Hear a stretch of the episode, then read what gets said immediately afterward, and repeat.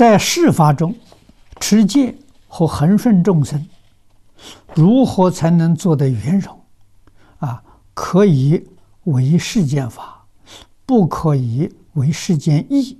这句话在生活当中如何落实？世间法是世间的风俗习惯，佛菩萨都随顺。啊，但是佛菩萨跟众生不一样，众生有世间意。啊，这个意是什么呢？有分别，有执着。那佛菩萨随顺一切众生，没有分别，没有执着。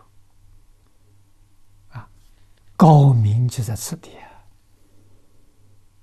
啊！啊，这个我们要知道，我们应当要学习的。